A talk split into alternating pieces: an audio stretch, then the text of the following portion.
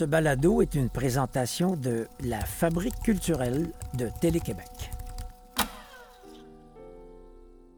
Ce que je retiens de cette rencontre unique avec John Lennon et Yoko Ono, c'est le fait que l'entrevue est devenue une conversation. Et il me parlait comme un copain euh, qui, aurait peut-être rencontré dans un bar. Et puis on échangeait par mes questions. J'allais chercher euh, plus que des réponses. J'allais chercher un statement. Il souhaitait que la paix s'installe de manière à ce que euh, les jeunes qui entendraient cette entrevue ou qui écouteraient sa musique vivent dans un monde de paix. Mon nom est Gilles Goujon, je suis journaliste. J'ai eu le privilège de faire une entrevue exclusive avec John Lennon et Yoko Ono lors de leur bed-in à Montréal au mois de mai 1969. C'était au Reine-Élisabeth. Je vous ramène d'abord en 1968-69. Radio-Québec est au monde, commence sa, petite vie, sa jeune vie.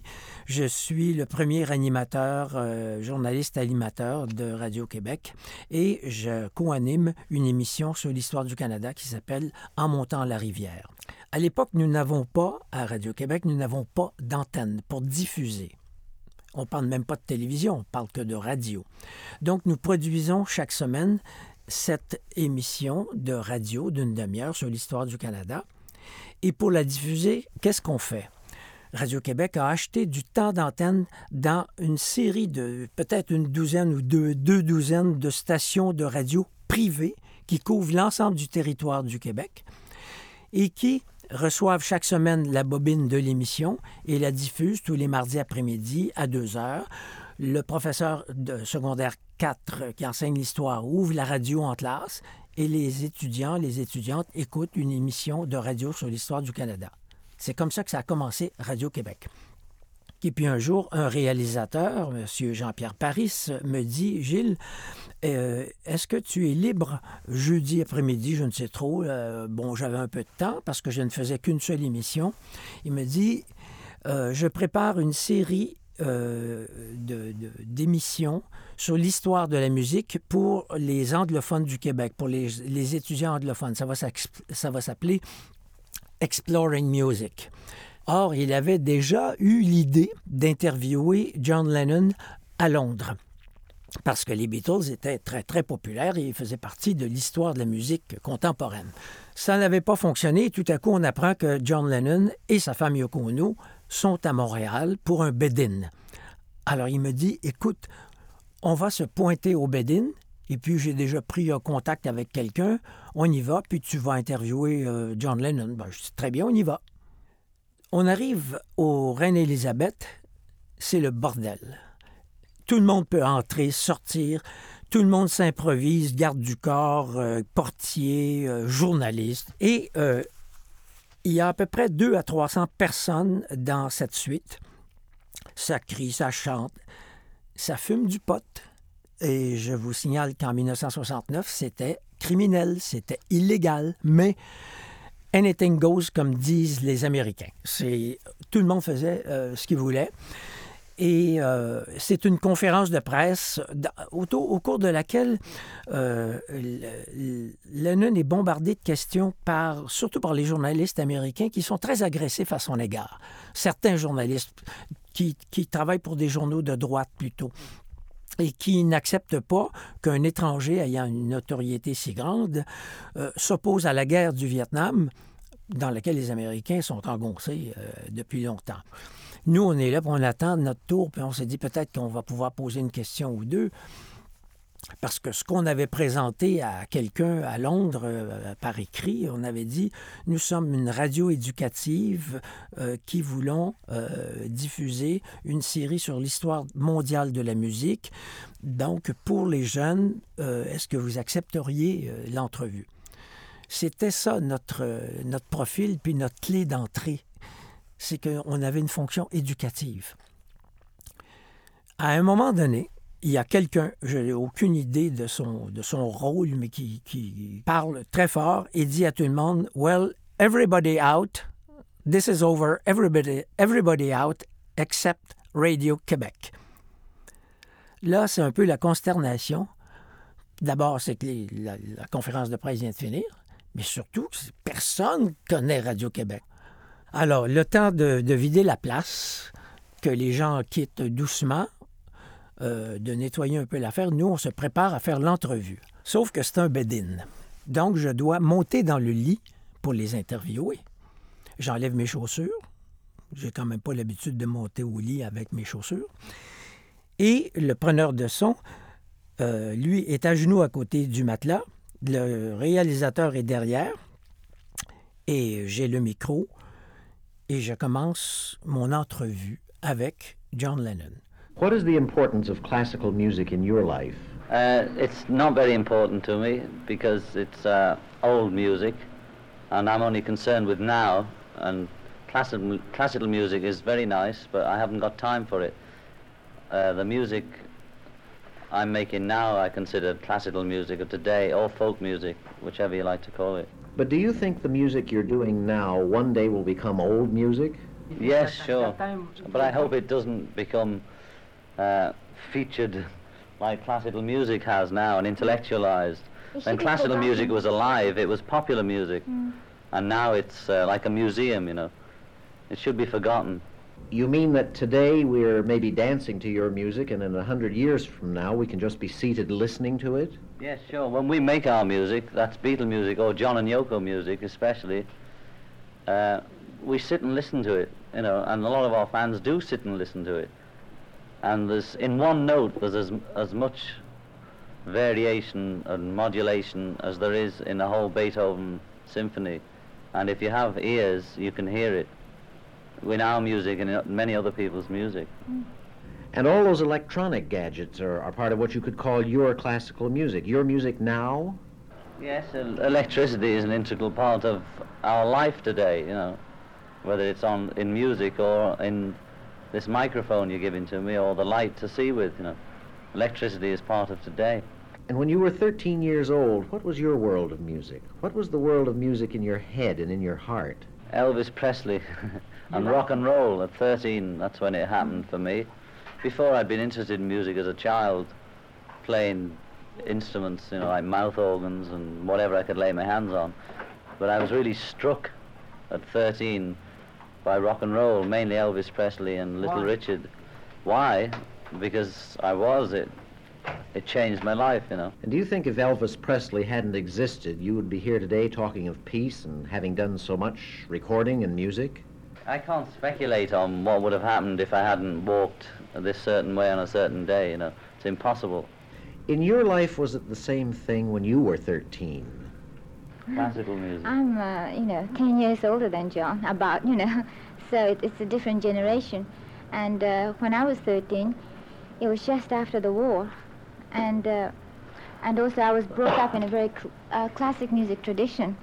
So, um, I mean, the music that I was playing and uh, on a piano and uh, listening, always Bach, Beethoven, Mendelssohn, Debussy, mm-hmm. Ravel, all those people, you know and then later uh, Onega, uh, Messiaen, you know, those people were. And then uh, I was uh, studying composition, so uh, later I went into uh, Schoenberg and uh, Berg, uh, Webern, you know, and especially I was very impressed with Schoenberg's 12-tone technique. Do you still listen to this music today?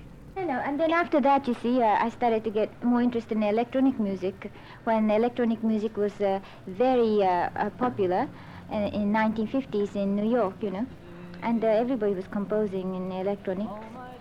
Uh, so I, I started to like people like Pierre Boulez, you know, Stockhausen, etc. But now I think, you know, I like my own music and John's, you know, the best. Would you expect your child to be a musician? I don't expect anything. You know, mm. she'll be free. Yes, she should be. Il était, je pense, très heureux de donner une entrevue où on ne lui parlait pas de la guerre du Vietnam, on ne lui parlait pas de Beatles, euh, on ne lui parlait pas d'autres choses, du fait qu'il avait fumé de la marijuana, etc. On, parlait de l'influence de la musique auprès euh, des, jeunes, auprès euh, des populations, sur la capacité de calmer les choses, peut-être d'aider la paix, etc. Donc, j'avais devant moi, à côté de moi, un homme euh, qui euh, parlait à un autre homme de son âge à peu près. On a deux ou trois ans de différence. Et puis, euh, il avait du plaisir à échanger sur non seulement ce qu'il était, mais ce qu'il voulait devenir à travers la musique. Do you have any explanation for this? About 10 years ago, you were four boys in Liverpool, and now you're still four. I don't know how many you are now with the boys and the girls, but you're all over the world of music in particular and the world in general. Do you have any explanation of this situation that grew up in those last 10 years? The Beatles were just. A lot of people credit the Beatles with uh, changing everything. We were part of a change, you know we just were on a wave of change throughout the world with youth, you know. And that's, I have no explanation for it. Just the fact that we were part of the happening of the, the new youth. And that's all, you know, when the youth became aware and weren't just sort of like in the 20s, our parents' youth, which was just swinging about on chandeliers and dancing, you know. So it's a creation. You are a creator in this way. Uh, we're all creators, and we're all part of the creation. You know, and the Beatles were, and John and Yoko are, and the Beatles and their wives, and all the other groups, and all the other musicians and artists are all part of the creation that's happening. You know. Au revoir? Alors, on a quitté euh, le reine Élisabeth et euh, le, ça s'est su que euh, John Lennon avait donné une entrevue exclusive à Radio-Québec. Donc, le lendemain, dans les journaux de Montréal, mais dans tous les journaux, il y a eu des articles, bon, ça ne faisait pas la une, mais quand même des articles disant euh, John Lennon, lors de son bed à Montréal, a donné une entrevue à euh, Radio-Québec. Alors là, étonnamment, ça rebondit à l'Assemblée nationale du Québec. Le jeudi 29 mai 1969, on est à l'Assemblée nationale le premier ministre, c'est l'Union nationale qui est au pouvoir. Le premier ministre, c'est Jean-Jacques Bertrand. Et le chef de l'opposition, c'est Jean Lesage. Monsieur Lesage se lève en chambre et dit Monsieur le Président, j'adresse ma question au ministre de l'Éducation, Monsieur Cardinal de l'époque. J'ai devant moi des coupures de journaux. Je cite là. Des coupures de journaux d'hier soir et de ce matin, du Soleil, de la Gazette, du Devoir, où on peut lire la nouvelle qui donne lieu à la question que je pose au ministre de l'Éducation. Ces coupures de journaux nous montrent le Beatle John Lennon avec sa compagne. Vous savez, Monsieur le Président, ceux qui vivent au lit et dont le séjour au Canada a été restreint à dix jours pour des raisons sérieuses que je n'ai pas mentionnées ici. Et il fait une grande envolée et il est scandalisé de voir qu'un euh, un homme très connu qui a accepté de dire il y a longtemps qu'il avait déjà fumé de la marijuana, ce qui était totalement euh, interdit et criminel à l'époque, et qui fait un bed-in avec sa femme euh, dans, dans, un lit à Montréal où il reçoit tout le monde au lit, au lit, Monsieur le Président, et il revient là-dessus, il n'en revient pas, et on donne une entrevue à Radio-Québec dont la fonction éducative, c'est de, de bien former les jeunes, et là, on va diffuser ça auprès des jeunes au Québec, des jeunes qui ont 13-14 ans, qui vont entendre d'un gars qui a pris, qui a fumé de la drogue, qui est au lit avec sa femme et qui donne une entrevue. Écoute, le scandale à l'Assemblée nationale. Et il demande au premier ministre, mais expliquez-moi ça. Le premier ministre, lui, est complètement dépassé. Il dit, écoutez, d'abord, on n'est pas responsable du contenu de Radio-Québec. Ça, c'est intéressant. Il explique, le, le ministre de l'Éducation dit, la loi de Radio-Québec, euh, qui est en vigueur depuis quelques mois seulement, eh ben, euh, ne rend pas responsable le ministre de l'Éducation du contenu de Radio-Québec. Ben, ça, c'est une bonne nouvelle de savoir qu'il euh, ne peut pas avoir d'influence politique sur ce que vous faites à Radio-Québec ou à Télé-Québec. Et il y a 10, là, il y a une grande conversation à l'Assemblée nationale. Alors, écoutez, 20 pages de l'Assemblée nationale sur le fait que John Lennon avait donné à Radio-Québec une entrevue sur sa collaboration à, à l'histoire de la musique mondiale. Et de fait, ce que Lennon dit est très intéressant, est assez passionnant de voir comment il a réagi à l'arrivée du rock and roll, mais aussi ce que Madame Yoko Ono raconte en disant moi j'ai fait des études de musique classique et voilà ce qui, ce qui m'a influencé. Puis un jour ça m'a pas empêché aussi d'évoluer vers la musique euh, plus moderne. En 1979, je suis revenu travaillé à Radio-Québec à la télévision. On a fait une, émission d'information qui s'appelait L'Objectif. Et euh, en 1980, Ronald Reagan est élu président des États-Unis. On se dit, tiens, c'est qui ce gars-là? Alors, on va passer trois semaines aux États-Unis, en Californie, à faire un grand dossier d'une heure sur euh, l'Amérique de Ronald Reagan. Le tournage se termine autour du 7, euh, du 7 décembre 1980. Et nous, le lendemain, euh, on est. Euh, on, attend pour prendre l'avion, on a du temps à perdre. Alors, avec le réalisateur Guy Lamarche, on s'en va euh, faire un peu de shopping, acheter des disques chez un disquaire. Et on entend en permanence jouer de la musique des Beatles. Et tout à coup, la musique s'interrompt l'annonceur dit Nous vous rappelons que nous diffusons actuellement une émission spéciale euh, suite au décès, à l'assassinat de John Lennon. J'ai été complètement euh, figé. Euh, et là, l'entrevue avec Lennon m'est revenue en tête. on était 11 ans plus tard et je me rends compte qu'il y a quelqu'un qui vient d'assassiner ma jeunesse. Et le choc, pour moi, ça a été ça. Le fait que Lennon euh, ait été assassiné euh, alors que c'était un apôtre de la paix, c'était un artiste, c'était un créateur et un homme qui avait eu la générosité de se promener un peu partout dans le monde avec une idée qui était celle euh, de promouvoir la paix pour les jeunes. Or, aujourd'hui, euh, il n'y a plus de guerre mondiale, mais il n'y a jamais eu autant d'affrontements.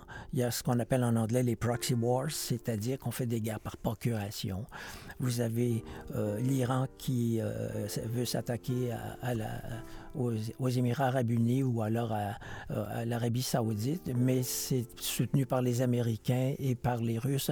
Donc on fait faire la guerre par les autres. Ça se retrouve au Yémen, sur le dos des populations les plus pauvres de la péninsule arabo-persique. J'aimerais bien entendre John Lennon là-dessus.